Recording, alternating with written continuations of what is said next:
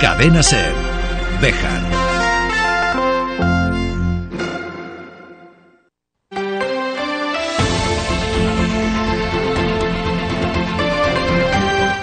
Hoy por hoy Bejar. David Sánchez.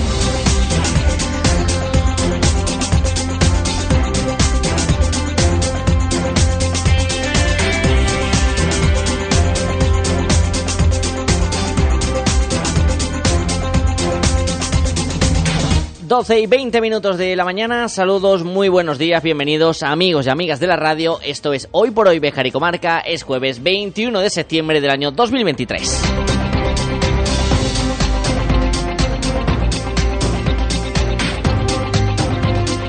Seguro que si les digo el nombre de Antonio Recio les suena, el personaje de una conocida serie de televisión, que es un mayorista en Olimpio Pescado, que tiene una pequeña manía a la hora de definir los horarios laborales de sus trabajadores. 12 horas, media jornada, lo que viene siendo habitualmente en España. Esto, que es un chiste de una serie de televisión, sin embargo, es una realidad. Escuchen. Milenia, la población Z, eh, o sea, y, no te cuento, trabajar a turno partido, trabajar el sábado, el domingo, los festivos. Las horas que hacen 10 horas, joder, qué, dolor. Sí, toda la vida hemos hecho, toda la vida en hostelería media jornada, de 12 a 12. En hostelería toda la vida, media jornada, de 12 a 12. Esto lo ha dicho el presidente de la Confederación de Hostelería de España, José Luis Izuel. Y no se ha ruborizado, no. ¿Cómo se va a ruborizar este hombre diciendo que la media jornada, cuando la jornada laboral en España, constituida por ley, es de 8 horas, abarca desde las 12 de la mañana hasta las 12 de la noche? De matemáticas no anda muy suelto el presidente.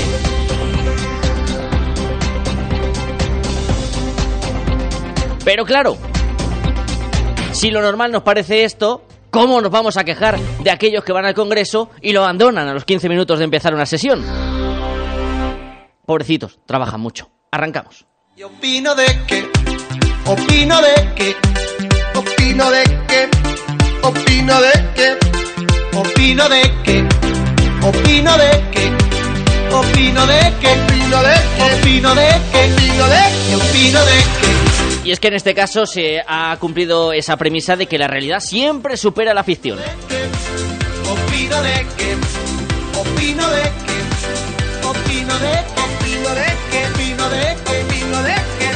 En fin, en este 21 de septiembre se conmemora el Día Mundial del Alzheimer. Ayer pasaron por aquí representantes de Afabeco. Hoy tienen programada a partir de las 7 de la tarde una conferencia que va a impartir el director de- del Banco de Tejidos Neurológicos de Castilla y León, Javier Herrero, con el que vamos a charlar en esta mañana. Si escribo faltando y escribo en mayúsculas anónimo Pero también vamos a viajar hasta Salamanca porque el Centro de Estudios Bejarano recupera esa serie de conferencias que está desarrollando en la Facultad de Geografía e Historia. El turno hoy es para Pedro Ojeda, que hablará sobre la historia del teatro en Bejar.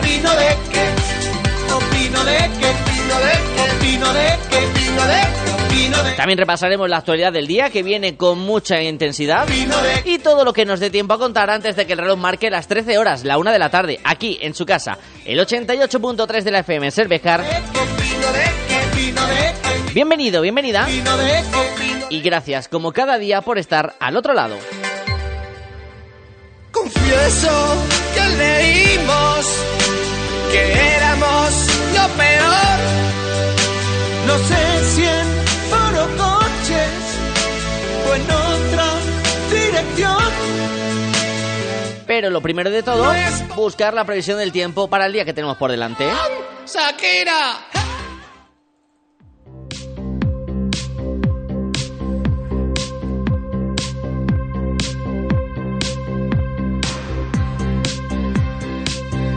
Con la lluvia siendo protagonista en la comarca bejarana, también en el resto de la provincia, cumpliendo el pronóstico de la Agencia Estatal de Meteorología, que avisaba de que hoy tendríamos un jueves otoñal, estación que estrenaremos el próximo sábado.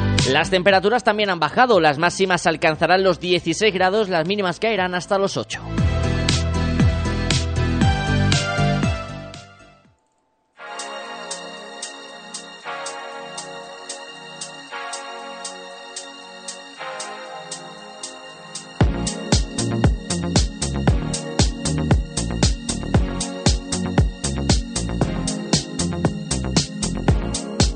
21 de septiembre, Día Mundial del Alzheimer.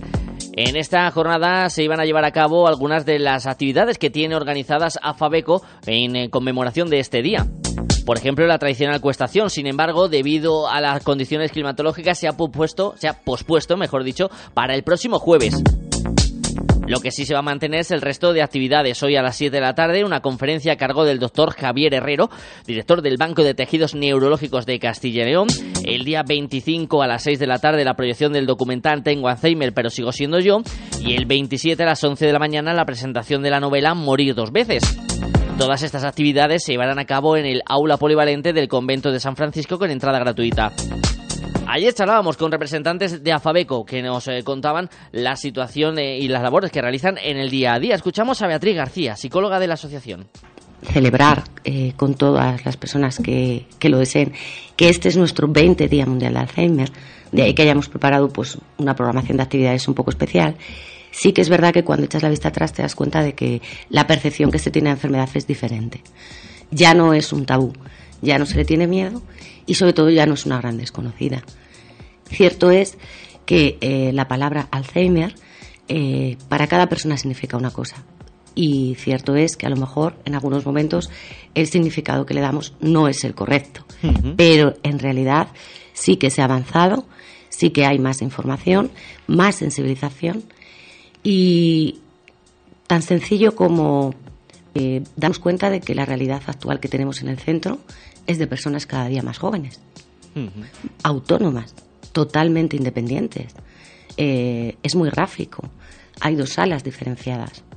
Durante muchos años, eh, la primera sala había menos pacientes y en la segunda había más. Siempre personas con capacidades ¿eh? preservadas. Ahora la primera sala está, está arriba, está a tope. Y la segunda es, hay muchas menos personas. Cada vez venimos al centro antes. Pero esto es lo verdaderamente importante. Es no esperar eh, al hilo viene, o sea, me comentaba ayer una persona eh, de otra persona que conoce que su marido padece Alzheimer, está diagnosticado, y le comentó, yo te sugeriría que llamaras al centro y a la asociación de Alzheimer. Y la respuesta que le dio esta señora fue, es que es pronto. Esto es eh, por lo que tenemos que avanzar. Entre las reivindicaciones están que las eh, enfermedades de Alzheimer entren a formar parte del ramo de los eh, servicios de sanidad y no de servicios sociales, como son actualmente. Escuchamos a Rafa Martín, miembro de la directiva de Afabeco. Perder el miedo a pronunciar el, amigo ese que a veces denominamos el amigo alemán por no pronunciar la palabra Alzheimer. Bueno, desde la asociación lo que estamos pretendiendo siempre es que, los eh, familiares, que son los más casi casi los que más sufren esa enfermedad sean parte, sean parte del trabajo diario y desde el centro de respiro lo que tratamos es que puedan respirar ellos mientras los familiares reciben la terapia. Mientras los familiares reciben una terapia que ahí me gustaría decir que, nos, que este año reivindicamos, a ver si fuera posible que esa terapia eh, entrara dentro de lo que es la cartera de la sanidad. Realmente el Alzheimer, a pesar de que es una enfermedad, eh, está dentro de los servicios sociales. Bueno, parece ser que las terapias quizás no estén demostradas su funcionamiento, que es, posible que sí, tendremos que innovar en, ello. Y realmente lo que nosotros pretendemos es que esto se reconozca, igual que cuando alguien debe de ir a una terapia de un fisioterapeuta lo asume la seguridad social, este tipo de terapias también entren dentro de la seguridad social. Es una de las reivindicaciones que tenemos para este día. Recordamos que la acuestación prevista para hoy, debido a las eh, condiciones climatológicas, ha sido pospuesta por parte de Afabeco para el jueves de la semana que viene. Cambiamos de asunto. Los cuatro mejores equipos de España en baloncesto de silla de ruedas van a estar en Béjar el 30 de septiembre y el 1 de octubre. Y es que la ciudad textil es el escenario elegido para la segunda edición de la Supercopa de España de este deporte. Un evento que se presentaba ayer en el Jardín Renacentista del Bosque y en el que estaba presente el presidente de la Federación Española de Deportes de Personas con Discapacidad Física, Enrique Álvarez. Hace un año decidimos ponerla en marcha porque Queremos normalizar el baloncesto en silla de ruedas. Es un deporte de competición, es un deporte de alto nivel. Estamos viendo cada vez más. Hace poco más de un año que yo accedí a la presidencia y uno de mis objetivos claros era el que la sociedad vea el baloncesto en silla de ruedas como un deporte más. No como un deporte que practican personas con discapacidad, sino como un deporte más. Porque es un deporte que yo animo a todos los bejaranos que no hayan visto nunca un partido de baloncesto en silla de ruedas, que vengan al pabellón, que está estupendo. Por cierto, acabo de, hacer la visita ahora al pabellón y el pabellón está estupendo, es accesible. Ah, perfectamente eh, bueno, diseñado para, para, poder albergar una competición de este calibre. Y yo invito a que vengan, porque generalmente no se suele conocer, ¿no? Eh, siempre dice, bueno, baloncesto en silla, personas con discapacidad, es como un deporte menor. Pues no, yo os aseguro que es un deporte absolutamente espectacular. Por su parte, el alcalde de la ciudad de Bejar, Luis Francisco Martín, se mostraba agradecido por apostar como sede por la ciudad. Esta actividad revoluciona la ciudad. Para nosotros es muy importante. No estamos acostumbrados a recibir competiciones tan importantes a nivel nacional que puedan ser televisadas. Eso hace que un ayuntamiento pequeño trabaje como un ayuntamiento grande, que las carencias que puede tener un municipio pequeño, eh, los medios de comunicación que asistáis, los espectadores, los deportistas, no noten que se sientan como en una gran ciudad con nuestras instalaciones. El personal del Departamento de Deportes trabajará pues, de una forma como si no fuéramos cinco o si fuéramos cincuenta para que os sintáis acogidos.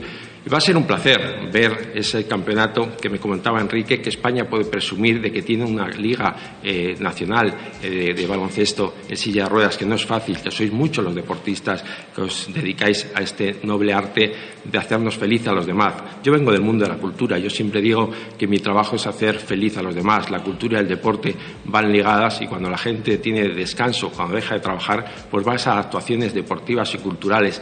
Por eso, gracias a todos los que dedicáis al mundo del deporte la cultura, que nos hacéis la vida más fácil. Los partidos de semifinales se disputarán el sábado 30 de septiembre por la tarde a las 5 y a las 7 y media, mientras que el domingo por la mañana, día 1 de octubre, tendrá lugar el tercer y cuarto puesto a las 9 y media de la mañana y la gran final que será a las 12 del mediodía y será retransmitida por televisión española. Eso será el próximo fin de semana. Esta tarde a las 8 el Teatro Cervantes acoge la penúltima proyección dentro de la Semana del Cine Español de Béjar, con la película Las chicas están bien, de Isaso Arana. Escuchamos a Maite Conesa, directora de la Filmoteca Regional. El jueves tendremos Las chicas están bien, que se acaba de estrenar. Es una película estupenda, Isaso Arana, también una Navarra, el cine, el cine de del norte nos está dando muchas alegrías porque no solo tiene el talento, sino que tiene una, un apoyo industrial y un apoyo económico muy fuerte. Por eso, tanto como el catalán, por eso están llenas las carteleras y están llenas en estos momentos las películas españolas de nombres y de infraestructura y de productoras de esas dos comunidades cada vez más potentes. Esto nos cuenta una cosa preciosa, es una especie de, de ensayo fílmico que nos habla de la convivencia de cuatro actrices y una escritora, que es la propia Itzazo, que ensaya una obra de teatro en un antiguo molino ahí apartados del mundo. ¿no? Es muy bonita, es un trabajo actoral increíble. La verdad es que las, las, las mujeres están estupendas y bueno, y son nada menos que Irene Escolar, Bárbara Leni, Cia Manero y Elena Esquerro, aparte de Itzazo. Eso será a las 8 de la tarde en el Teatro Cervantes. Ya saben que el precio de la entrada es de 2 euros en esta semana del cine español de Bejar. Y vamos a finalizar eh, esta actualidad del día hablando de nuevo de la apertura de las bolsas de trabajo de la cobatilla y de ese matiz que se exponía en ellas, de que los trabajadores del centro invernal tendrán que poder desplazarse por sus propios medios hasta el centro de trabajo, es decir, hasta el centro de turismo Sierra Bejar La Cobatilla.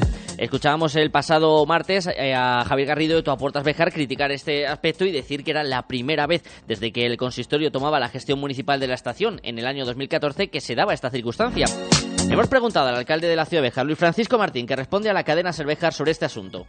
Lo que es, lo que no es normal es el despilfarro de alquilar dos, tres furgonetas, camiones para subir al personal a, la cobatilla, eh, porque no estamos diciendo que no es un sitio que pueda haber eh, pues peligro porque están en hielo, nieve, como hacía referencia el anterior concejal de la Cobatilla.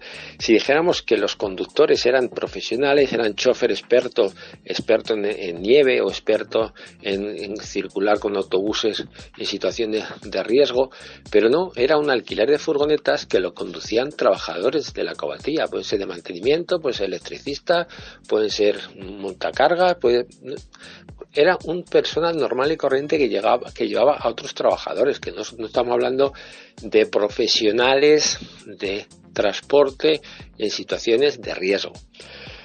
Eh, nosotros somos conscientes que puede haber alguna temporada que exista un riesgo en la carretera de hielos, nieves, que por desgracia cada día son menores y tengamos que subir a los trabajadores en un transporte pero en la práctica habitual, en el 90% de los días, pues la carretera va a estar limpia, va a estar bien y subirán con sus propios vehículos.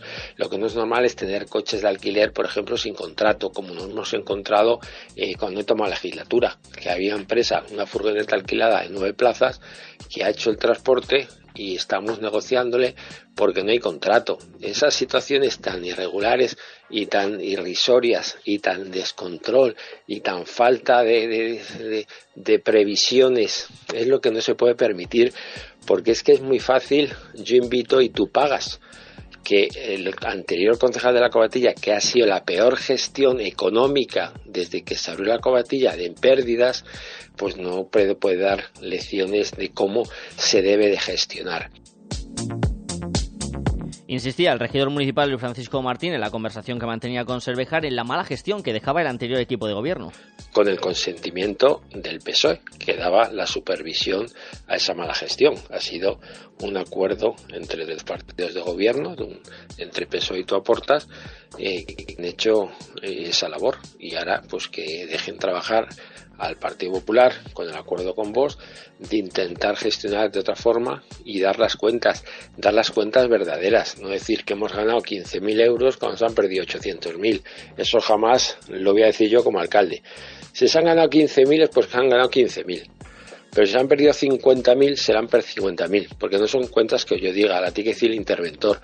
Jamás dieron datos del interventor municipal, dieron datos de la intervención de la cobatilla que no tiene nada que ver con la intervención municipal, y solamente los datos de la temporada que abrió esquí, que fueron creo que 12 días nevó o estuvo en funcionamiento el telesilla.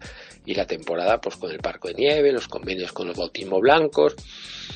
Pero en fin, la cobatilla es un tema que habrá mucho que hablar.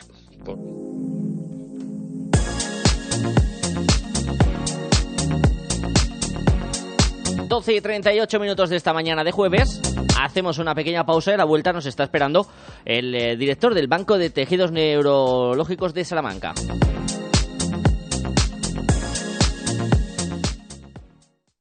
En Agrovejar, ofertas en pellet por tiempo limitado. ¿Por qué esperar a que suba el precio en invierno si puedes comprarlo ahora más barato? Aprovecha la oportunidad del pellet y ven a Agrovejar, junto al cuartel de la Guardia Civil de Bejar. Subida al bosque. Ofertas en pellet por tiempo limitado.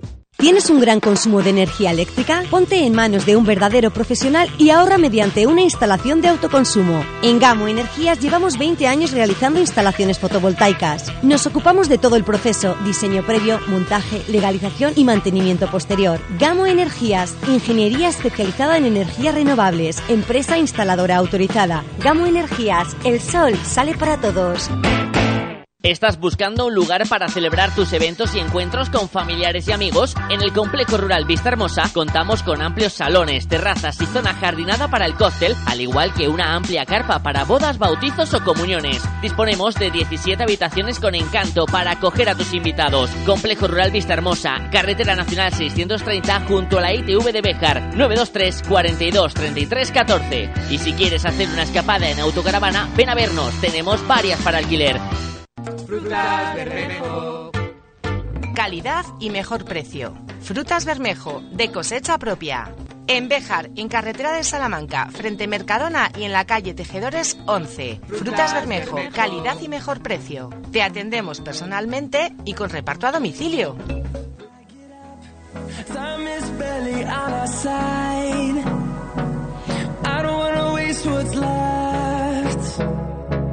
The storms we chase are leading us, and love is all we'll ever trust. Yeah, no, I don't wanna. Este 21 de septiembre se celebra el Día Mundial de- del Alzheimer. Ya saben que AFABEC cuando acabó durante esta mañana la cuestación y que ayer hablábamos con integrantes de la Asociación Bejarana sobre esta enfermedad tan característica del siglo XXI. Una edición muy especial porque además desde AFABECO se impulsan diferentes actividades como la conferencia que va a acoger esta tarde el aula polivalente del convento de San Francisco en el que va a estar Javier Herrero, director del Banco de Tejidos Neurológicos de Castilla y León que nos atiende en esta mañana. Hola Javier, muy buenos días. Hola, buenos días. Gracias por atender nuestra llamada. Un día muy especial, pero no tenemos que limitar solo a hablar del Alzheimer cuando llega este Día Mundial, ¿no? Javier, es una enfermedad que, como decía yo en esta introducción, eh, se ha convertido en una de las eh, prioritarias en el siglo XXI y que más afecta a la población. Sí, sí, es así, es una de las enfermedades, eh, de las enfermedades neurodegenerativas, eh, pues eso es verdaderamente la pandemia del siglo XXI y el la líder, se puede decir, de esas enfermedades neurodegenerativas, desgraciadamente, es la enfermedad de Alzheimer. Danos una pequeña pincelada, Javier, de qué va a ser la conferencia esta tarde que lleva por título La enfermedad de Alzheimer, su impacto y su futuro en este siglo XXI. Sí, pues lo que se pretende esta tarde es eh, mostrar un poco, pues, eh, lo que es la enfermedad, las enfermedades neurodegenerativas inicialmente, que- ver eh, las características fundamentales de las enfermedades de Alzheimer y lo más importante también concienciar y visibilizar el impacto que tiene actualmente y que cada vez más tiene en este siglo XXI. Realmente es una pandemia el siglo XXI, esa moda, esa la palabra tan en moda últimamente de, de pandemia, pues la verdadera pandemia realmente es las enfermedades neurodegenerativas por el drama no solo terrible enfermedad, sino el drama socioeconómico que produce, porque produce también un impacto, que de eso voy a hablar también esta tarde, social y económico, dado el, lógicamente el nivel de, el alto nivel de dependencia que tiene esta enfermedad que conlleva pues que haya te- tenga que haber muchos cuidados y personas que incluso que tienen que dejar de trabajar, familiares allegados a esa, a esa persona. Y finalmente también quiero dar, terminar la charla con una un futuro de esperanza que siempre es bueno, Sí. evidentemente. Y entonces hablaré un poco sobre, sobre los tratamientos que están actualmente eh, en ensayos clínicos y pues eso, también las, los factores ambientales que si los cuidamos bien también podemos mitigar el efecto de estas enfermedades eh, eh, tan terribles. Por eso en días como hoy, Javier, se insiste mucho en la investigación como elemento principal para seguir conociendo detalles del Alzheimer y poder ir eh, avanzando también en su conocimiento. Sí, eh, la clave es eh, la investigación, evidentemente. Eh, Yo siempre pongo el mismo ejemplo. En los años 80, en la década de los 80, se invirtió muchísimo dinero en los cánceres y ahora hay cánceres que son enfermedades crónicas. No se muere uno del cáncer, se muere de otras cosas. Entonces, ¿por qué? Porque hubo una in- investigación enorme, un- los fondos públicos y privados, pues hubo, hubo una ingente cantidad de dinero para la investigación del cáncer. Pues ahora en este siglo yo creo que toca el estudio de las enfermedades neurológicas que eh, a día de hoy eh, no se sabe a ciencia cierta la, la, la etiopatogenia, que así se llama, el origen eh, o lo que produce esa enfermedad. Entonces, lo primero tenemos que conocer mucho más. Conocemos mucho, pero necesitamos conocer muchísimo más para buscar las dianas apropiadas para, en un primer momento, eh, ralentizar enfe- el avance de la enfermedad, en un segundo momento bloquear el avance de la enfermedad y el tercero y último sería curar. Pero eh, las etapas correctas en la investigación serían esas tres. Primero, ralentizar la enfermedad, el avance de la enfermedad. En la siguiente, parar el avance de la enfermedad y, lógicamente, el, el tercer y último, que es el más difícil, curarla completamente. Fases por las que tenemos eh, que pasar y también importante la concienciación, y lo comentaba ayer con los integrantes de AFABECO, en cambiar la percepción que tenemos en la sociedad, Javier, sobre el Alzheimer y este tipo de, de enfermedades que las asociábamos habitualmente a edades avanzadas, a personas que ya habían tenido una larga vida y se está demostrando poco a poco que no tiene nada que ver eh, este tipo de enfermedades con la edad que pueda tener el paciente. Bueno, la mayoría de ocasiones, gracias a Dios, eh, sí es así. O sea, uno de los, el factor más importante de padecer una enfermedad neurológica neurodegenerativa es la edad, es el primer factor. Evidentemente, en la década de los 50, que la esperanza de vida eh, era mucho menor a la actual, pues había muchos menos casos. Pero eh, el mayor factor es, es el factor de, de edad, aun cuando hay también eh, muy pocos casos, menos del 5% de los casos de enfermedad de Alzheimer de personas eh, más jóvenes, en, en, torno a 50 años. E insisto, es solo eh, un 5% de los casos y son las únicas connotaciones hereditarias que hay. O sea, realmente el Alzheimer no se hereda. En el 95% de los casos no es heredable. Y pues si, si mi padre mi abuelo ha tenido Alzheimer, el miedo de mucha gente de que a lo mejor padece esa enfermedad después, si esa persona que ha padecido Alzheimer la ha padecido a partir de los 70, 65 años, 80, no hay ningún problema, que, que, tiene las mismas papeletas que tú o que yo directamente para tener eh, Alzheimer en un futuro. Uh -huh. Sobre todos estos aspectos se va a hablar hoy a partir de las 7 de la tarde en esa sala de usos múltiples del convento de San Francisco de Béjar. Eh, Javier, aprovechando que estoy hablando contigo, me gustaría que nos dieras una pincelada de cuál es el trabajo que se hace en el Banco de Tejidos Neurológicos de Castilla y León. Vale, pues el Banco de Tejidos Neurológicos del Instituto de Neurociencias de Castilla y León, estamos en sede de la Universidad de Salamanca, el Instituto de Neurociencias, y nuestro objetivo es dar servicio a la investigación de las enfermedades neurológicas. ¿De qué modo? Pues eh, eh, lo que hacemos es eh, visibilizar la posibilidad de donar el cerebro post-mortem, por supuesto, sí. voluntariamente también, por, por, supuesto, para la investigación.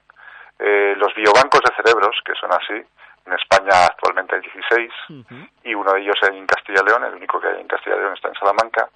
Y nuestro objetivo es eso, es visibilizar que existe esta posibilidad, que aún a fecha de hoy, desgraciadamente, no lo sabe bastante gente. Sí. España es un país súper altruista en la donación de órganos para trasplante y todo el mundo lo conoce y está muy concienciado, somos una sociedad muy, muy solidaria en ese aspecto. Pero desgraciadamente aún no se conoce que existe la posibilidad de donar cerebro, por supuesto, para la investigación, no para trasplante, uh -huh. para intentar no curar en el momento, porque los trasplantes curan a una persona, a cinco o seis personas en el momento de su fallecimiento.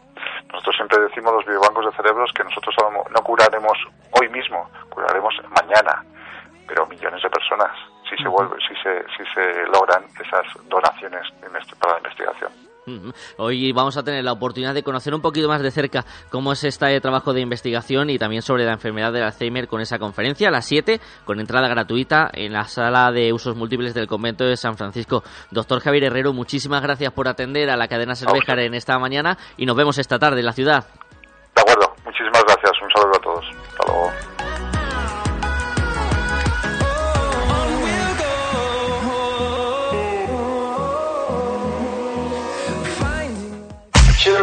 ¿Buscas plaza de garaje en Bejar? Cofaesa pone a la venta plazas de garaje en la calle Gibraleón, amplias y con posibilidad de punto de carga eléctrica. Infórmate en Construcciones Faustino Esteban, Cofaesa, en la calle 28 de septiembre 16 o en el 616 99 28 52. Mármoles Alba, especialistas en trabajos para cementerio. Elaboración de lápidas, panteones, nichos, columbarios. Contamos con máquinas de última generación, grabación láser, fotograbado, cerámica, inscripciones, diseño personalizado, además de nuestros servicios de limpieza y mantenimiento. Mármoles Alba, todo lo necesario para mantener en buen estado el lugar de descanso de sus seres queridos. Información sin compromiso en mármolesalba.es y en el 923 080841.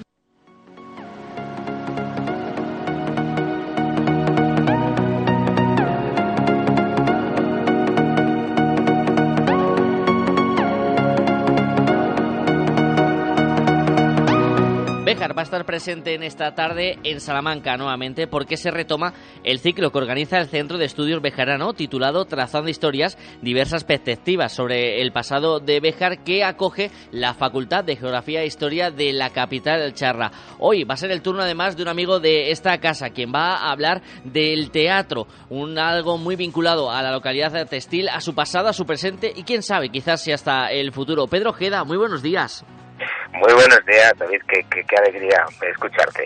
Igualmente, encantado de volver a, a, saludarte. Además, vas a hablar en esta conferencia esta tarde, Pedro, de algo que te apasiona, de algo que, que desde luego vives con mucha intensidad, como es el teatro. Sí, sí, sí, el teatro y además, aunque voy a hablar un poco del pasado y del presente, el, uh -huh. el núcleo es el teatro en el siglo XIX, que ya sabes que es mi especialidad académica. Y bueno, pues eh, voy a disfrutar muchísimo. Y nosotros vamos a disfrutar de una conferencia que lleva por título Cuando el teatro expresaba una sociedad. Historia del teatro en en Béjar. Es verdad que tenemos ese teatro Cervantes, que quedan restos de aquel eh, teatro Castilla. Esta arte escénica siempre ha estado muy vinculada a la localidad textil, Pedro.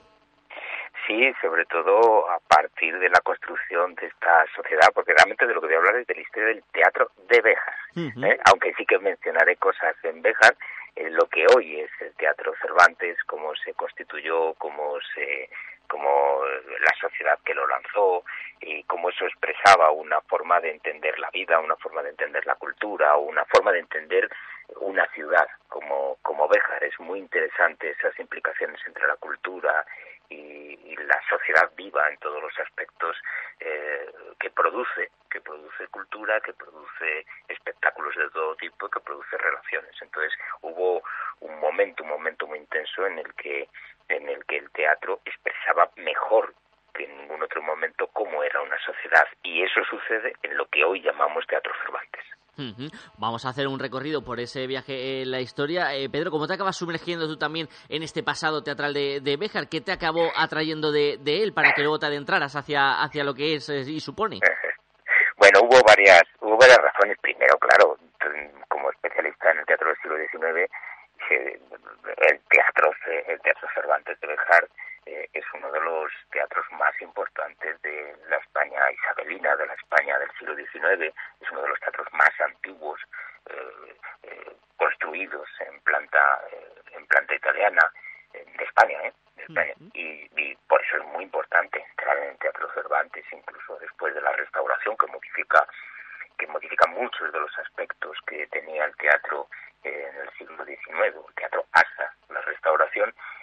Ah, es asombroso, es sumergirte un poco en el pasado, pero también en el presente, porque sin ese viaje del pasado al presente no hay eh, no hay una razón más que arqueológica o académica para acercarse a las cosas. Pero, en concreto, mi cercanía fue eh, mi desesperación, por decirlo de esa manera, cuando vi que un documento fundamental, fundamental para la historia del teatro en Béjar, para, eh, para la ciudad de Béjar, e incluso para todos los especialistas del teatro, del teatro del siglo XIX español, cuando vi que ese documento esencial podía acabar en manos externas, podía acabar en un eh, millonario norteamericano o en una universidad norteamericana, eh, podía acabar perdiéndose para Béjar y entonces adquirí ese documento. Ese documento pertenecía a Luis Felipe Comendador, que lo donó a su ONG, SNQ, y hubo un intento de,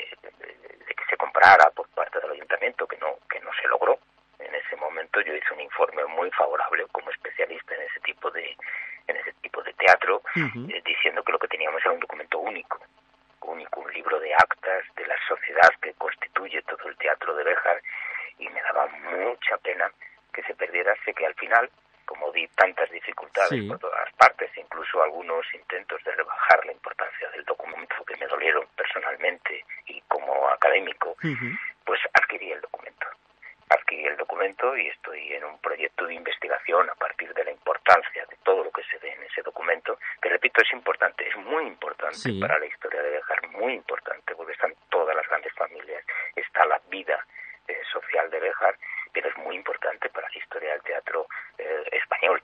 Entonces adquirí ese documento, ese libro de actas, y desde entonces estoy estudiándolo eh, poco a poco porque tampoco estoy teniendo demasiado demasiado tiempo pero pero es lo que quiero empezar ya a poner como se dice ahora a poner en valor Sí. ese documento la trascendencia de ese documento y es a partir de ahí cómo voy a expresar que en ese libro de actas se percibe ese amor por la cultura que tenía una ciudad como Béjar desde que se constituye esta esta sociedad eh, en, en el año 1854 empieza a dar los primeros pasos, aunque el libro de actas arranca en 1855, hasta que la sociedad se disuelve en, en 1931. Ujú, Y es que ese documento, como bien nos indicas, Pedro, nos dice mucho más allá del teatro y de la apuesta por la cultura, nos habla de cómo era Béjar, de la importancia de, de Béjar, de cómo era esa sociedad en ese momento, nos permite viajar en el tiempo y conocer un poquito más nuestro pasado. Sí, sí, es una mezcla, es una mezcla de, de cuestiones. Primero, cómo funcionaba la- el, el mundo del teatro en la España del siglo XIX, ¿no? Eh, los asentamientos a empresarios que, que lo sacaran adelante, la, la, la entrada de novedades como la luz eléctrica o reformas obligadas por los reglamentos por los reglamentos de teatro de, de la España del 19 eh, vemos ese mundo ese mundo empresarial que está relacionado siempre con el mundo del teatro pero luego vemos las personas que están implicadas. O vemos por ejemplo la importancia la trascendencia que tienen los bailes de carnaval dentro del teatro o determinadas actividades dentro del mundo del teatro no entonces no es solo un libro un libro de actas en el que se refleja eh, las acciones que había, el valor económico de las acciones, sino que se ve el pulso, el pulso de la vida relacionada con el mundo del teatro. Y sobre ese documento va a versar parte de esa conferencia que tiene lugar hoy a partir de las 7 de la tarde en la Facultad de Geografía e Historia de Salamanca con entrada libre hasta completar el aforo donde estará Pedro Ojeda, aunque antes de despedirle me gustaría preguntarle por un aspecto un poco más personal, Pedro, porque he visto que este verano has dado el salto y has pasado de la butaca al escenario. ¿Cómo está siendo esa experiencia? Bueno, yo tengo una formación, una formación práctica en el mundo del teatro de, actor y director de escena. Soy miembro de la sociedad eh, española más importante de directores de, la Asociación de Directores de Escena de España. O sea, yo eso ya lo tenía. Lo que pasa es que el mundo académico y el mundo personal, eh, pues, pues al final me llevaron por otros sitios, abandoné eso. Y bueno, al ser, al ser desde hace año y medio presidente de la de la Asociación de Amigos del Teatro, que es la asociación más importante que hay en Castilla, en Castilla y León y que, y que montamos eh, como referencia todos los años el Don Juan Tenero de Zorrilla. De hecho, lo montamos, yo todavía no era presidente, pero se montó hace unos años por la asociación en el Teatro Cervantes. ¿eh? Eh, y eh, con motivo del bicentenario de, de Zorrilla, de los actos del bicentenario. Bueno, pues, pues me decidí, me decidí, pero es solamente un, un paréntesis veraniego, ¿eh? que ahora empieza todo el mundo del trabajo, la universidad, y bueno, yo sigo dirigiendo la, eh, la asociación de, de amigos del teatro, Sí. pero esa parte que creo que va a ser solamente episodios veraniegos, que he disfrutado, he disfrutado, he vuelto a sentir ese nervio antes de, de la función, esa desesperación si algo te ha salido mal, el, el, el, no sé, la subida de adrenalina si algo te sale bien, eh, además, bueno, he guionizado muchas Sí. lecturas dramatizadas este verano, he actuado, he dirigido, eh, no sé, me, me ha gustado ser un poco ser un poco lo que lo que fui ¿eh? cuando tenía 20 años. Esas diversas eh, caras polifacéticas que tiene Pedro Ojera, profesor titular de literatura española en la Universidad de Burgos, miembro del Centro de Estudios Bejarano y que esta tarde va a impartir esa charla en la Facultad de Geografía e Historia de Salamanca. Pedro, muchísimas gracias por estar este ratito de radio con eh, nosotros y algo me da en la nariz, no vamos a adelantar nada, vamos a esperar los acontecimientos, que dentro de poquitas fechas vamos a hablar nuevamente contigo. Ahí lo dejamos. No se puede decir nada todavía, no puedo decir nada, pero yo creo que en pocos días podré disfrutar allí de, de- de una estancia en Tejar, como siempre, que me agrada muchísimo. Si me permite, David, Sí. aparte de darte las gracias a ti y a, los, y a las personas que nos están escuchando ahora, eh, quiero dar las gracias al Centro de Estudios Bejaranos y a su, a su presidenta para por organizar este ciclo de, de conferencias en Salamanca que ayudan a difundir, a difundir Béjar, eh, no solamente el pasado, sino todo lo que sirve para el presente de ese pasado en, en Salamanca y, y de cara de cara a un público muy amplio. Pues ese agradecimiento al que nos sumamos también nosotros desde la cadena Cervejar. Gracias Pedro, un abrazo. Muchísimas gracias. Juega con nosotros si quieres ganar. En Lotería Maitena ya tenemos los décimos del sorteo más grande del mundo y más esperado del año, el sorteo de Navidad. Compra tu décimo con fotos de lugares emblemáticos de Béjar y para empresas y establecimientos con la imagen personalizada de su negocio. Ven a Lotería Maitena y llévate la suerte además de un bonito recuerdo. Te esperamos. Lotería Maitena, en la calle Mayor de Béjar. Síguenos en Facebook. Juega con responsabilidad. Última hora. Los extraterrestres quieren comunicarse y tienen un mensaje para nosotros. Solo en Ibarte Ecos, con vivos, no frost, compartimento 0 grados por solo 599 euros. Ibarte Ecos. En la calle Mayor de Pardiña, 64 de Béjar.